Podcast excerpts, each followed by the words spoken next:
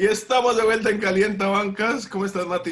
¿Cómo estás, Humberto? Acá desde... Estoy en Inglaterra, me escapé un ratito y te veo que estás ahí en la soleada de Miami, en tu burbuja. Eh, sí, desde lejos, pero seguimos. Eh, recuerden que nos pueden seguir en arroba calientabancas en Twitter.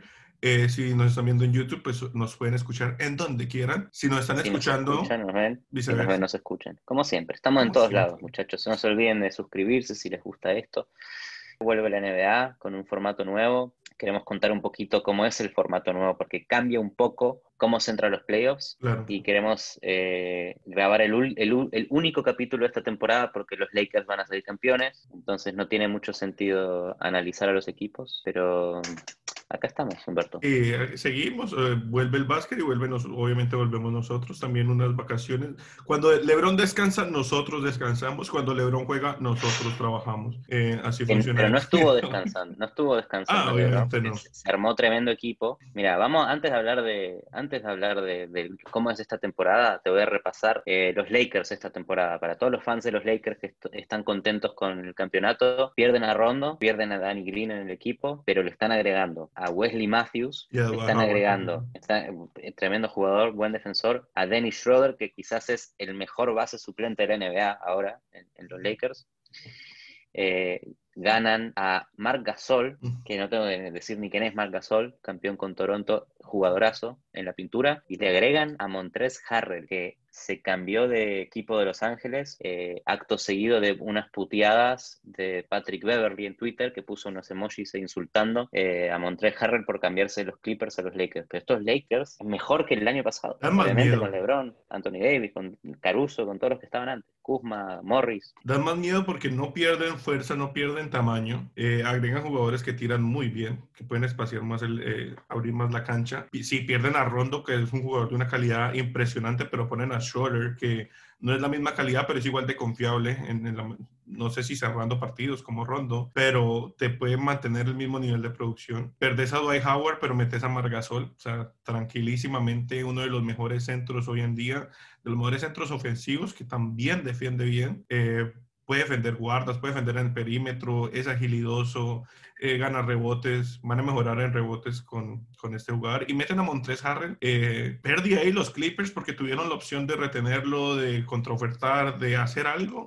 Eh, un sign and trade, por lo menos, para, para, no perderlo por nada, menos a tu rival inmediato. Eh, a ver, es que los Clippers hicieron un poco una semi-implosión con la salida de, de Doc Rivers este, y, y Montrez Harrell fue una de las secuelas de, esa pequeña implosión. Este, de los a ver, mejores sigue el equipo de la liga defensivamente, no entiendo terrible. De los mejores suplentes de la NBA, ganó sexto hombre la temporada pasada con, los Clippers. Eh, en, los, en, los, Clippers era un jugador vital para darle esa, esos puntos fáciles en la pintura cuando Kawhi no estaba o Paul George no estaban rindiendo. Ahí estaba Montre Harrell. Ahora es un equipo, eh, eh, los Lakers, que entre LeBron, Anthony Davis, Marc Gasol, Montre Harrell, eh, Dennis Schroeder, siempre va a haber dos o tres de estos en cancha, es muy difícil de defender este equipo. Eh, y defensivamente, todos estos son jugadores que que tienen nivel para frenar a quien quieran. Es por lejos, me parece, el mejor equipo de la NBA. Y en el oeste,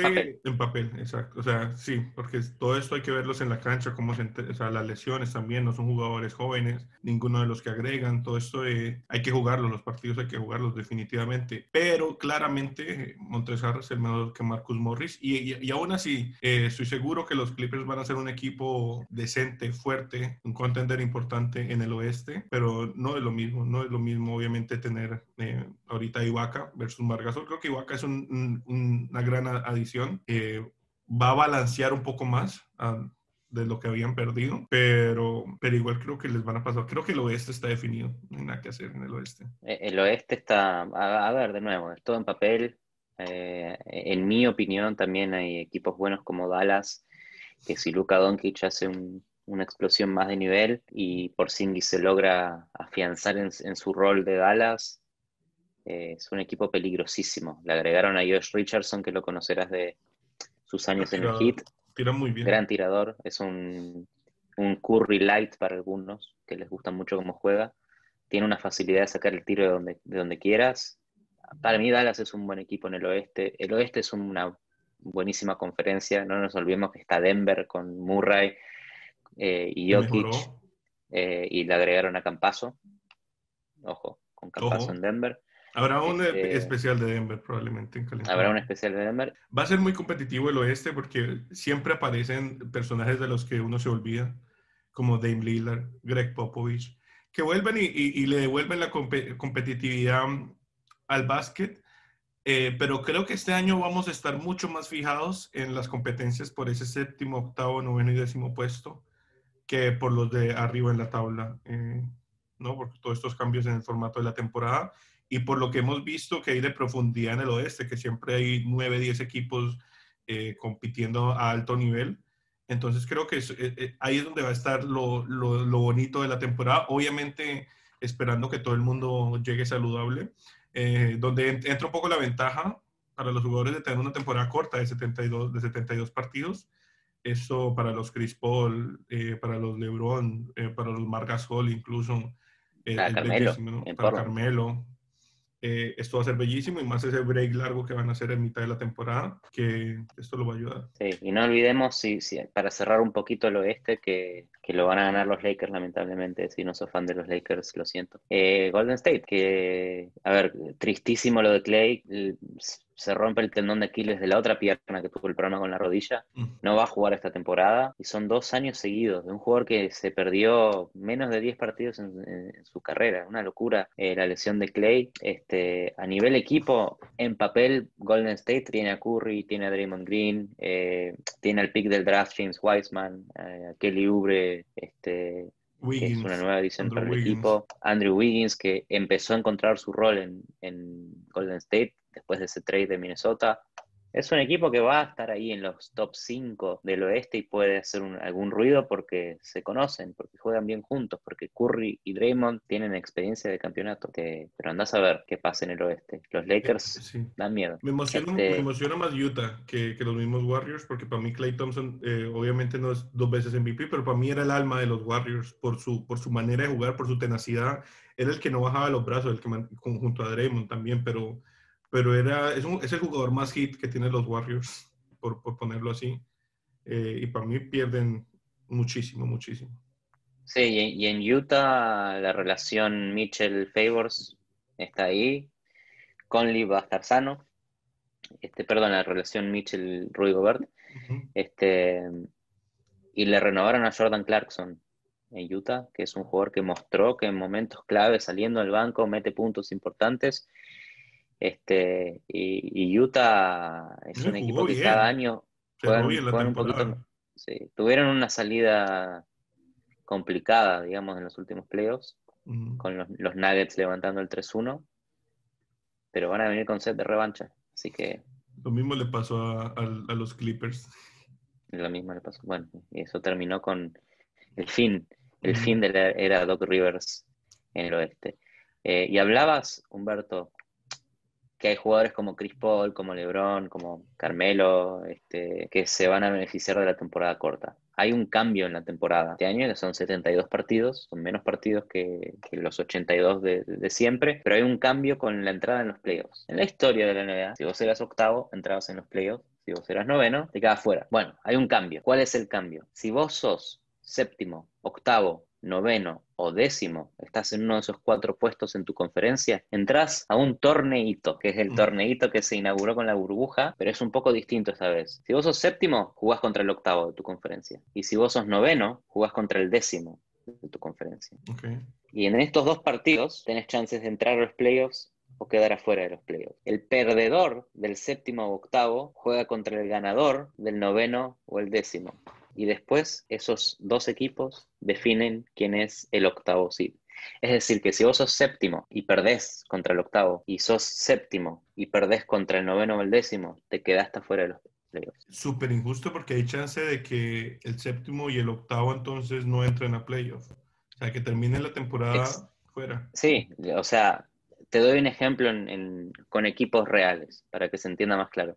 Temporada pasada, el séptimo en el oeste fue Dallas 43 victorias en la temporada. Hubiera jugado el torneito contra Portland, que fue el octavo. Si pierde Dallas contra Portland, después juega contra el ganador de Memphis o Phoenix. que tienen 34 victorias. Si vos sos Dallas, perdiste contra Portland y después perdiste contra Phoenix, te quedaste fuera de los playoffs, siendo el séptimo seed y entró a los playoffs el décimo seed de tu conferencia. buenísimo para el drama y la competitividad. Yo creo que cuando el séptimo equipo quede fuera, si es que llega a pasar eso, van a haber muchas quejas de este torneito. Porque estamos hablando de que no importa cuál, cuánta ventaja tengas en ese séptimo puesto, no tenés nada asegurado. A mí me gusta y no me gusta. No me gusta porque es injusto, me gusta porque qué lindo que es ver las Olimpiadas, el Mundial y todo eso a uno. Ganaste, listo, pasaste, perdiste, te quedaste afuera. Eso es la emoción del básquet, que es que si no te entró el tiro te, quedaste afuera. Eh, a mí me encantaría que la NBA, los playoffs sean un partido y se terminen, pero obviamente es menos plata, eh, menos, eh, menos largo, es menos básquet, pero no es tan emocionante. Cuando mm. los Lakers te barren 4 a 0 a, qué sé yo, a, los Memphis Grizzlies en los playoffs, no es emocionante ver cuatro partidos aburridos. Ves uno y Memphis puede ganar, puede pasar cualquier cosa. Claro, porque es, esa, digamos, con ese ejemplo que hiciste, en un mundo hipotético del próximo año pase lo mismo, pues, los mismos eh, equipos, y de repente Phoenix saca a Dallas, ¿no? Entra el décimo en posición de octavo, ¿no? Me imagino que entraría. Entonces, Phoenix contra LA no hubiera pasado nada. Lo hubieran sacado en tres partidos si pudieran. Sí, bueno, ahí, está donde viene la parte no emocionante, que si vos metes a un décimo SID a competir contra el primero, ¿qué estás hablando? en una serie mejor de siete, es como Exacto. casi escrita. Es un bypass, ¿no? Como lo hacen en la NFL, que el primer equipo pasa casi que asegura la segunda ronda. Por, eh, primero es un poquito una excusa de meter más partidos de playoff porque la temporada es más corta, hay que ganar más plata de lo que se perdió por, por esta situación de este año tan particular. Este, pero no sé si es un experimento también. Van a ver si funciona, si a la gente le gusta. Y el año que viene puede que exista o puede que no exista. No sabe, nadie sabe. Así como nadie sabe si los partidos van a tener fans en los estadios o no. No se sabe. Es que yo creo que lo van a definir los ratings y esos partidos van a ser muy vistos y yo creo que nos guste o no, es probablemente que sea un éxito de, transmisión, aunque nos parezca injusto, aunque putiemos, eh, es posible que eso lo adopten. y, creo que ya han hablado mucho de estos mini torneos, se habló mucho de de hacer uno para el draft que hubiera sido mucho más entretenido, pero no pasó, no lo van a hacer, no por ahora. Eh, por ahora tenemos esto y, y, a ver cómo le sale el experimento. Va a ser mucho más dramático, ¿no? Antes de empezar a grabar hablábamos de esa temporada donde Minnesota y Denver eh, llegaron con opciones al último partido y les tocó enfrentarse. Creo que es de los mejores partidos que hemos visto eh, de temporada regular. y, y, lo vio, exacto, lo vio todo el mundo. Creo que fue récord de, de rating en temporada regular. Entonces, sí llama la atención, sí son entretenidos. El séptimo, si lo sacan, va a mandar a la madre a todo el mundo. Sí, a, ver, a, mí me van a gustar esos partidos y voy a pedir que se queden porque están buenos, son divertidos, pero sufre la integridad del Te van a gustar, es, si, es, a, no ser que los Pelicans estén de séptimo. Ahí no te va a gustar tanto este formatico. No, yo viste ni hablé de los Pelicans en el oeste porque... No, voy a, hablar un minuto. Momento Por favor, dale. Stan Van Gundy, coach, a mí me da optimismo, le creo. Está bien, no es un mal coach, obviamente no es un mal coach. Eh, muy, muy buen analista para los partidos en la tele.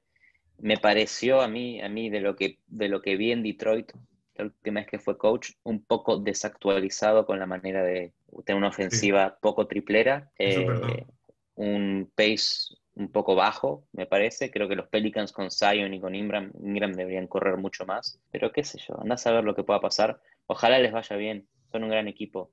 Tienen un equipazo en papel.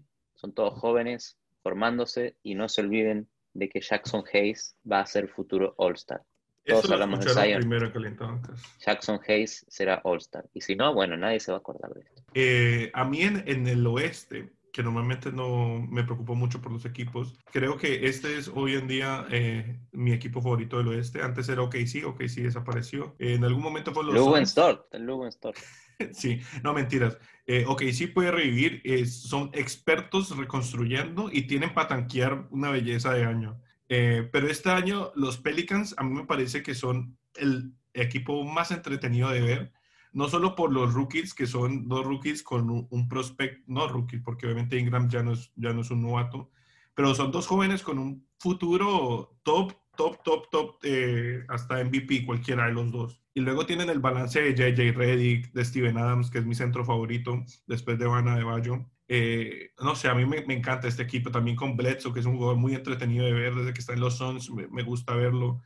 Eh, nada, y aparte luego tenés como los wildcards que pueden tener un gran una gran temporada como Alexander Walker, Josh Hart, eh, o sea, a mí este equipo me parece muy, muy entretenido de ver. Mucho balance. Lo que decís del técnico desactualizado es muy cierto y me preocupa más porque es un equipo de características muy clásicas. O sea, Zion es un, es un jugador que no es muy moderno, es muy jugador, muy chapado a la antigua, no tira de tres, eh, usa mucho la pintura, juega con su tamaño y con su presencia. Steven Adams es un centro retradicional. Eh, Lonzo Ball es un point guard retradicional, eh, porque ni tira de tres. Entonces es un equipo que lo va a empujar a un formato tradicional.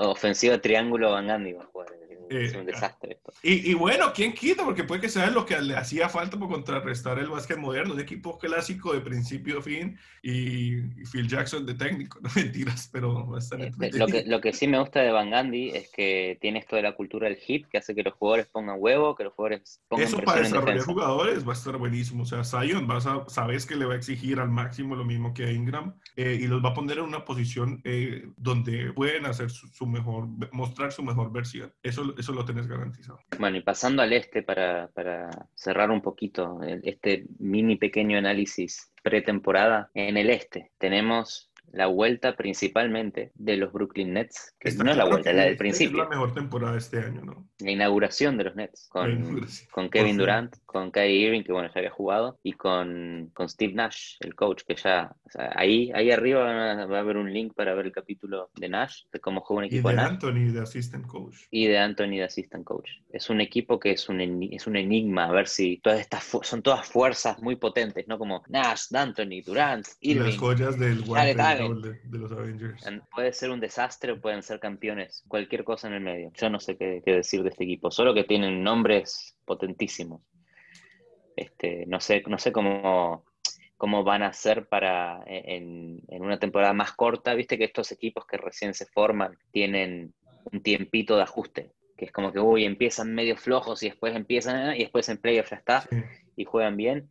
Este equipo es raro y es distinto porque vienen juntos hace un año, Durant y, Irving compartiendo eh, partidos desde el banco de suplentes. Y el coach es nuevo, es un coach rookie, Steve Nash, que pensamos eh, a priori que, va a jugar una ofensiva eh, con un pace muy rápido, a tirar mucho triple, aprovechar el one-on-one que tienen Durant y Irving. Este, y es un, enigma eh, el, este. ¿Cuál es el mejor equipo del este? Están los Bucks, están los Heat, está Boston, está Filadelfia hay mucho. Es, la mejor, es la mejor conferencia. Yo creo que los Brooklyn Nets, como los, ah, los Lakers, ¿no? En papel, son el mejor, el mejor equipo. Sobre todo si pensás que estos, estos Nets, sin Irving y sin Durant, llegaron a playoff, eh, fueron competitivos, los barrieron los, los Raptors, pero fue competitivo, fue, fue entretenido de ver. No fue como que cada partido pasaron por encima como si no existieran. lo bueno de ese año que tuvieron eh, sin jugar es que tuvieron la oportunidad de, de conectar con el resto del equipo y no llegan como a conocerse. Ya saben cómo juega cada uno, las tendencias, pero tienen todavía este olor equipo nuevo porque cambiaron de técnico. Eh, mucho jugador joven, Garrett Allen es joven, Dinwiddie es relativamente joven. Eh, me parece delicado cómo va a ser la actitud de Durán y Irving frente al formato que ya existía y que le funcionaba a Brooklyn, porque dentro de todo, o sea, entraban a playoffs y eran un equipo divertido de ver los últimos dos años. Eh, y, con la dinámica de que Dinwiddie, de que Jared Allen, que algunos de estos jugadores se puedan ir por un Harden. Bueno, si llega Harden, me parece que se define el, el, este también, porque es hermoso de ver, eso sería. Se, define el este porque en, el este están estas otras tres grandes fuerzas, que son el Heat, finalistas, experiencia de, de, final ahora con, con Jimmy, con Tyler Herro este, está Boston, que cada año juega mejor. Y le agregan algo. Cada año mejoran algo, mejoran algo. Ah, este lo, año, que mejor hicieron este año y, sacar a, Hayward. Y sacar, o sea, se liberaron, sí, se liberaron de mucho peso y le agregaron mucho tamaño. Eh, buena movida. Este, y los Bucks, que, que la, para mí los Bucks, dentro de, entre Heat, Celtics, son el, el, equipo que más mejoró por Drew Holiday, que yo puedo afirmar como fan de los Pelicans, Drew Holiday underrated. La defensa de Drew Holiday es el mejor, es el mejor base defensor de la NBA te frena quien quieras. Te puede defender hasta un Anthony Davis, y lo digo en serio. Puede defender un jugador como Anthony Davis, Se, te pone a molestar, te, hace robos, te, pone incómodo, este, y a nivel ofensiva te empieza a invocar tiros difíciles, ¿eh? con, con marca encima, mid-range, incómodo. Es un jugadorazo para eh, los Bucks que venían siendo un equipo muy de, triple pintura, triple pintura, triple pintura. Drew Holiday le da una, dinámica un poquito distinta a ese equipo. Más dimensión. Porque más dimensión, le da más pick and roll, le da un tiro de media distancia que a veces es importante tener y le da defensa a los Bucks, que es lo que más van a mejorar esta temporada. Yo creo que si hubieran asegurado ese trade de Bogdanovich, uh, sí, eh, ya, estaba, ya estaba. Creo que... Muy raro eso. Sí, sí, una novela pasó ahí. Que no, entiendo por qué Bogdanovich no quería venir a los Bucks a ser campeón. Eso, no me, ahí tuvo que haber más política adentro. Algo más pasó ahí que, que, no nos dijeron. Una, una, cosa con tampering ahí medio extraña. Mm. Nunca sabremos, nunca lo sabremos. Hay que esperar el Terry for Terry. Este eh, pero hay muchos equipos interesantes porque los Hawks se ponen muy interesantes este año. Eh, los Bulls vienen trabajando en este, en este núcleo joven por mucho tiempo. Eh, llevan en pretemporada como desde que empezó la burbuja, en esa burbuja aparte que hicieron en, Chicago. Eh, y son jugadores con nombres muy interesantes, Kobe White, Lavin, Otto Porter, Markkinen, Wendell Carter Jr. Pueden ser este, equipos interesantes, no, no son los que van a ser el contender, pero van a hacer que ese play tournament de los últimos puestos se, ponga, se ponga interesante también. los Bulls con Billy Donovan de coach, que es un coach no entendido en su época, en mi opinión.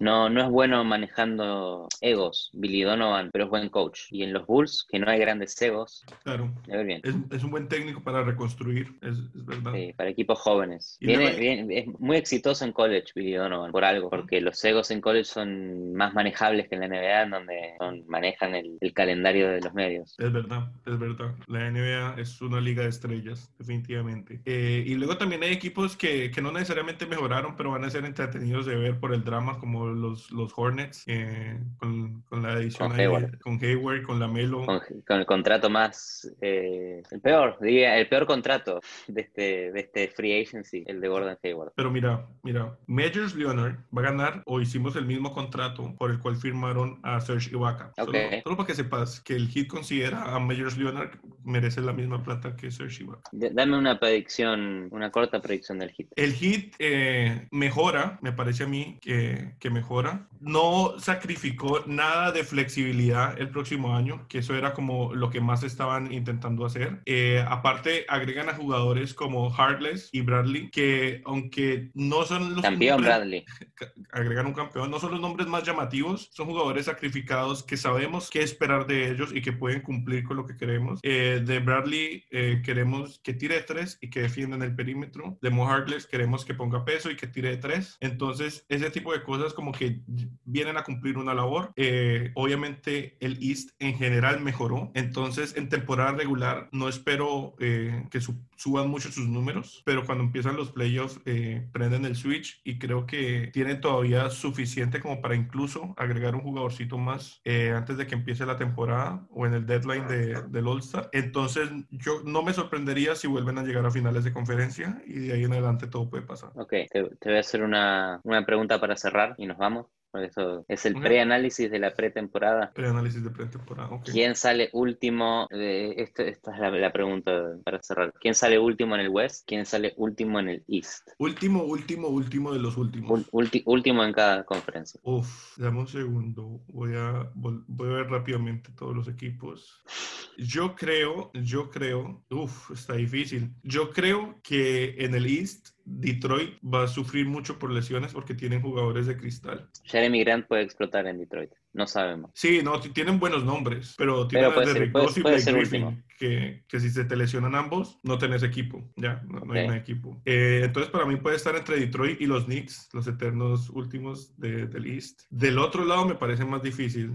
Eh, Oklahoma. E incluso, perdón, Washington. Washington también puede irle bien mal este año. Del otro lado, Oklahoma va a tanquear, sí. Oklahoma va a tanquear con, todo, con todos sus... Stort será... Cleveland también va a tanquear, pero se me olvida que Cleveland existe. Sí, hay, hay, muchos tanqueros esta, esta temporada. Viste, la temporada pasada no había tantos tanqueros como esta.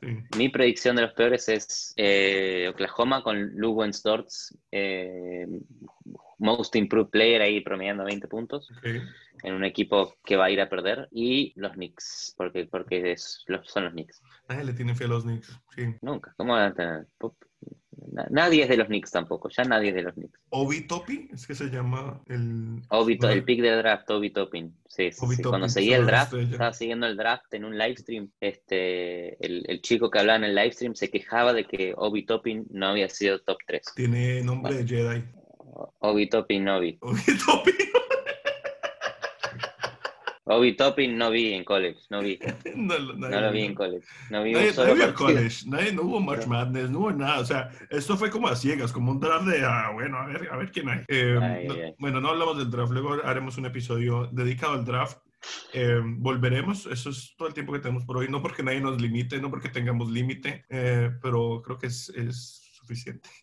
Es un pre-análisis de la pretemporada del pre-training camp si llegaste hasta esta parte de este video, ah, de, de, este análisis muy poco profundo de esta temporada, deja un like, suscríbete, pon un comentario. Esta es la este, pretemporada de Calientabanca, o sea, estamos, calentando, no lo Arrancando, estamos arrancando. Nueva temporada, Humberto, la 2021, vuelve el básquet, otra vez. Qué bonito, qué bonito, vuelve el deporte, vuelve en diciembre, o sea que vamos a tener, por lo menos no se pierde la tradición de, de cenar viendo básquet, ignorando a la familia porque hay básquet. Exactamente. bueno, Humberto. Mati, muchas gracias. Sos un rockstar. Hasta la próxima. Eh, disfruta, ok. Te cuidas. Chao, chao.